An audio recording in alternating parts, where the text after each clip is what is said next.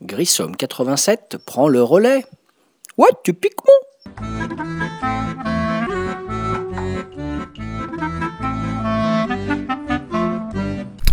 Bonjour les Ludo, David alias Grissom pour un nouveau podcast sur le site de Ludo le gars. Aujourd'hui, podcast numéro 164, je vais vous parler d'un jeu qui est un modèle de zénitude qui s'appelle Chakra. Donc Chakra, c'est un jeu du créateur Luca Krietza, je m'excuse si j'ai écorché son nom de famille, illustré magistralement par Claire Conan, voilà, et qui est édité chez Blam. Voilà. Donc chakra, c'est un jeu dans lequel vous allez devoir nourrir, aligner et harmoniser vos chakras. Euh, d'abord une petite explication euh, en dehors du jeu. Le mot chakra, ça vient d'un système de croyance issu de l'hindouisme, donc euh, religion en Inde. Et le mot chakra signifie roue d'énergie. Et donc les chakras, qui sont au nombre de sept, désignent des centres de lumière et d'énergie voilà, et selon la croyance, chaque chakra est relié à une couleur de l'arc-en-ciel. Donc il y a sept chakras, et chacun de ces chakras va être associé à une partie du corps. Voilà, donc je vais vous parler euh, brièvement, hein, on va pas trop faire non plus de spiritualité, on va rentrer dans le ludique. Je vais vous parler brièvement des différentes couleurs. En fait, vous avez sept chakras correspondant à sept couleurs. Donc, en partant du bas du corps, vous avez d'abord la couleur rouge, voilà, qui s'appelle le chakra racine, euh, couleur rouge, pardon, le chakra racine ou Muladhara, alors je ne sais pas si je prononce correctement, et qui correspond à l'ancrage et à une petite phrase qui dit je suis, voilà. Vous avez ensuite en remontant dans notre corps le chakra sacré qui est de couleur orange qui s'appelle Svadhisthana et qui correspond à la créativité et à je ressens. Je monte encore un peu plus, le chakra jaune, le chakra du plexus solaire, ou Manipura, qui correspond à la volonté, je fais. Quatrième chakra, le chakra du cœur, Anahata, couleur vert, et qui correspond à l'émotion j'aime. Cinquième chakra, le chakra de la gorge, Vishuddha, qui correspond à la communication, je parle. Sixième chakra qui est euh, indigo euh, bleu foncé, le chakra frontal, ajna, qui correspond à l'intuition, je vois. Et enfin le dernier chakra, le chakra couronne, tout à fait en haut du corps au niveau de la tête, sahasvara, qui correspond à la conscience spirituelle, je comprends. Voilà, ça c'était pour la petite parenthèse. Maintenant, euh, vous expliquer un peu le principe de ce jeu chakra. Euh, d'abord, vous parlez du matériel qui est vraiment de toute beauté. Déjà, on commence à tomber dans une certaine plénitude, certaine zénitude, rien qu'en regardant la boîte, qui est une magnifique boîte blanche avec des graphismes du meilleur goût. Donc ensuite, on ouvre et tout est à l'avenant avec du très très joli matériel. Vous avez d'abord les petits plateaux individuels en deux parties qui représentent notre corps. Et à l'intérieur de ce corps, donc les zones euh, circulaires avec trois petits espaces dans chacune qui vont partir de bas en haut, du rouge jusqu'au violet. Et donc vous allez avoir cette zone dans lesquelles on a un petit cercle avec trois petites zones pour placer des choses. Je vais vous expliquer ce qu'on va y mettre. Donc plateau individuel en deux parties, ça se joue de 2 à 4 joueurs. Vous avez également un petit plateau qui va servir à placer euh, les gemmes. Une des particularités de ce jeu qui en fait son extrême beauté, c'est qu'il y a des gemmes de couleurs correspondant donc aux 7 couleurs des chakras. Donc je rappelle le rouge, le orange, le jaune, le vert, le bleu turquoise, le bleu euh, foncé indigo et le violet. Sachant que vous avez également une huitième couleur, le noir, qui est une couleur un peu particulière, puisqu'elle va représenter les énergies négatives. Le but dans ce jeu étant d'harmoniser au mieux ces énergies positives pour ouvrir ces chakras et atteindre la zénitude totale. Donc vous avez les gemmes, il y en a euh, je crois 96 si je ne dis pas d'annerie, je n'ai pas le descriptif sous les yeux. Et donc vous avez un petit plateau où on va installer trois colonnes de trois gemmes. Vous avez également pour chaque joueur, en plus de son plateau personnel, des petits jetons qui sont des jetons qui vont servir à accomplir des actions qui se trouvent en haut de ce plateau personnel et que je vais expliquer un peu plus en détail. Voilà. Et vous avez également euh, sur la, euh, un espace défini des petits jetons que vous allez mettre qui vont déterminer la valeur de chaque zone de chakra. Voilà.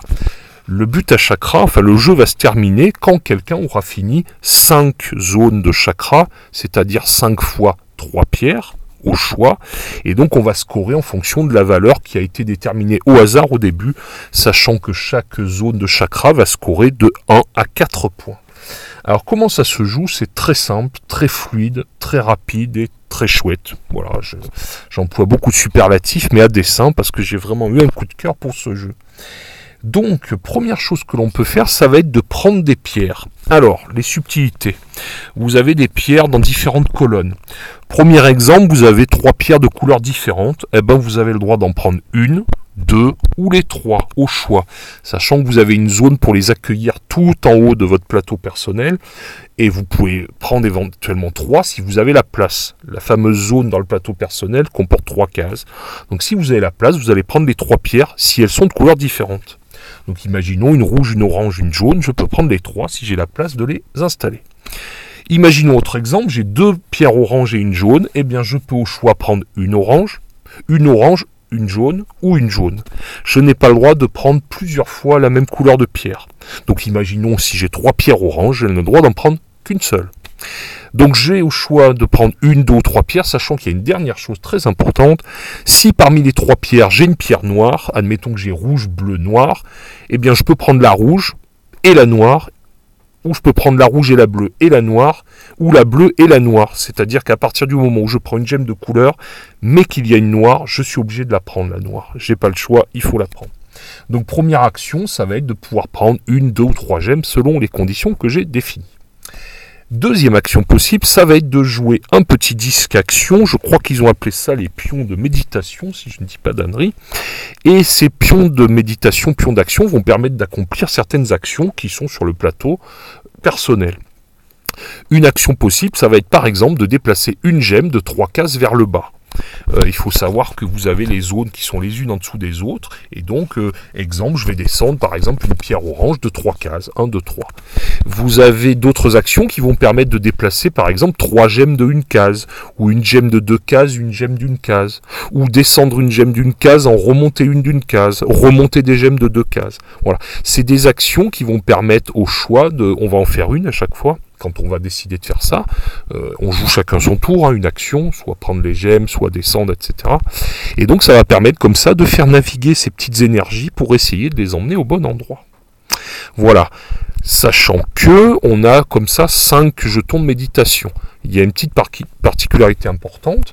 Imaginons que je prenne des gemmes, par exemple une orange et une rouge. Je peux, au moment où je prends la gemme, directement la faire descendre dans sa zone par contre, ça va me bloquer un jeton d'action que je récupérerai quand la dite zone rouge sera remplie. Voilà. Donc ça peut permettre de faire des combos sympathiques. Imaginons que j'ai deux gemmes rouges, j'ai la troisième que je prends, je la fais descendre immédiatement, mais du coup je ne me bloque pas mon jeton puisque je finis la zone et je récupère mon pion d'action. Une autre action possible, quand je n'ai plus justement d'action disponible, les fameux petits disques d'action, eh ben je vais pouvoir rafraîchir, c'est-à-dire récupérer mes jetons d'action. Je ne suis pas obligé d'avoir euh, joué les 5 actions pour rafraîchir, je peux le faire après deux ou trois actions. Et le fait de rafraîchir, ça va nous permettre, au moment où on rafraîchit, on récupère ces jetons d'action, sauf ceux qui sont bloqués dans une zone où j'ai fait descendre directement un jeton, vous ai rappelé juste avant, et eh bien rafraîchir, ça va permettre de regarder la valeur d'une des zones. Exemple, je vais soulever le petit jeton correspondant à la zone bleu turquoise, et je vais voir sa valeur entre 1 et 4. Donc tout ça, ça va nous faire un petit jeu où on va naviguer gentiment de haut en bas, de bas en haut, déplacer des gemmes, etc. Et c'est excessivement astucieux. Euh, il va falloir essayer de récupérer les bonnes couleurs, voilà, d'avoir un bon timing à ce niveau-là, attraper les bonnes couleurs avant que les autres s'en emparent. euh, faire ces petits euh, mouvements de descente, etc. Sachant qu'il y a une autre petite subtilité très sympathique, c'est que je descends d'une case qui correspond à une zone à chaque fois, sauf que par exemple, imaginons que j'ai la zone bleue la deuxième zone qui est pleine, et eh ben je vais faire, mettons que je parte de ma zone de départ, je vais faire une case vers le violet, mettons que j'ai décidé de descendre de trois cases, mais si la zone bleue est pleine avec du bleu, c'est-à-dire avec la bonne couleur, eh ben je vais pouvoir la sauter et faire deux sur la zone d'en dessous. Donc il y a des petites subtilités comme ça qui vont permettre de se déplacer plus vite. Voilà, donc on va faire des petits ajustements, je monte, je descends mes gènes, etc. C'est très zen, c'est on joue ça très tranquille, c'est très joli. Voilà, ça mériterait une petite musique douce pour accompagner tout ça. Voilà, et tout ça, ça fait vibrer euh, nos sensations et nos énergies vitales et positives. Ah oui, dernière chose que j'ai pas expliqué, le petit. Donc ça se termine quand quelqu'un a rempli 5 zones. Le, à partir du moment où 5 zones ont été remplies, on va faire le décompte. Et alors comment ça se compte? Chaque zone, ça va être la valeur qui a été déterminée au hasard au départ. Voilà. Euh, qu'on a pu éventuellement voir si on a rafraîchi ses pions. Donc exemple, bah, j'ai une zone bleu turquoise à 1, une zone orange à 3, etc. Sachant qu'on va également rajouter un point en plus de leur valeur pour la zone orange et rouge si on l'a terminé. C'est les deux énergies les plus basses et les plus compliquées à remplir. Donc du coup, on va avoir un petit bonus si on les termine. Et sachant qu'il y a un dernier petit bonus de 2 points pour celui qui a la plus haute colonne de zone de chakra remplie en partant du bas. Exemple, j'ai rempli rouge, orange et jaune, et bien je vais gagner 2 points puisque mes adversaires, par exemple, n'en ont rempli que 2 euh, en partant du bas. Voilà, et dernière chose, voilà, décidément, les petites énergies négatives noires qui servent à deux choses. Soit je les ai conservées à la fin et ça va donner des points de victoire. Il faut savoir qu'on les descend encore plus bas que la zone rouge qui est le septième chakra qui est tout à fait en bas. Le noir se positionne juste en dessous. Il peut également servir à quelque chose d'intéressant. C'est une des actions que j'avais pas expliquées avec les disques. C'est une des seules actions qui ne fait ni monter ni descendre. C'est une action qui permet en défaussant une pierre noire, que j'ai réussi à faire descendre tout en bas, d'en piocher une de la couleur que je veux dans le sac. Et ça, c'est excessivement intéressant si j'arrive à le faire.